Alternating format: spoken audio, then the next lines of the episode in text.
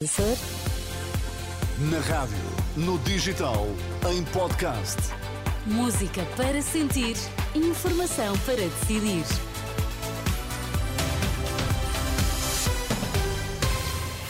As notícias são com o Vitor Mesquita. Para já os destaques. Boa tarde, Vitor. Boa tarde, Miriam. Pedro Nuno Santos acusa Luís Montenegro de ser impreparado.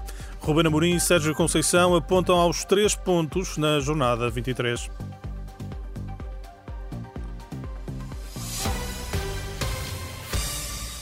Legislativas 2024, o líder do PS volta a acusar Luís Montenegro de não estar preparado para liderar um governo.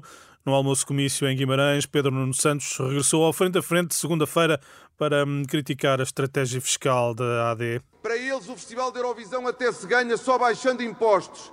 O líder do PSD, de alguém que quer ser Primeiro-Ministro, não sabe quanto é que custará ao país em quatro anos o seu programa. Pior, achava que um corte fiscal acontecia num ano que ele não se repete e que a perda não é acumulada. Nós temos um líder impreparado a liderar a AD, a liderar o PSD.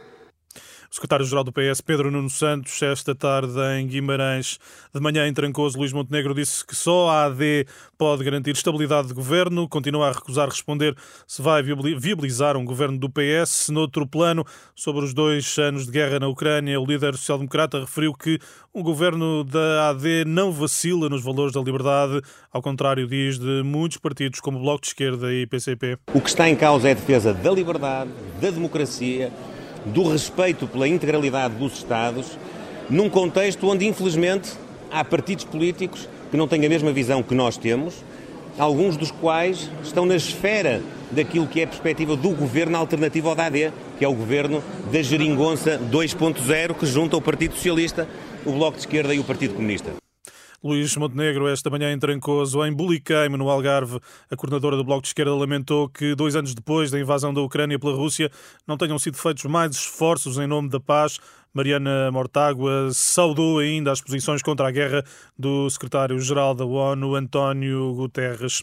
Sondagem das sondagens, a Aliança Democrática volta a ultrapassar o PS, está quase dois pontos à frente. Os dois estudos publicados ontem colocam a AD com 30,5% na estimativa do agregador da Renascença. Já o partido de Pedro Nuno Santos está com 28,6%. Ainda assim, o empate técnico mantém-se. Tudo para conferir em RR Agora o futebol, Ruben Amorim antevê dificuldades na partida com o Rio Ave amanhã em Vila do Conde. O treinador do Sporting assume a responsabilidade de conquistar os três pontos sobre as más condições do relevado, diz que vai afetar Leões e Vila Condenses. Penso que o estado do terreno, as condições vão vão dificultar a vida às duas equipas, não só ao Sporting, mas a, a, quem vê o Rio Ave jogar, vê que o ataque posicional é algo que eles perdem muito tempo, gostam de jogar com a bola no pé e, portanto, nós, nós vamos ter que nos adaptar um, ao, ao relevado. Vai ser um jogo muito difícil e nós temos a grande responsabilidade de ter que vencer.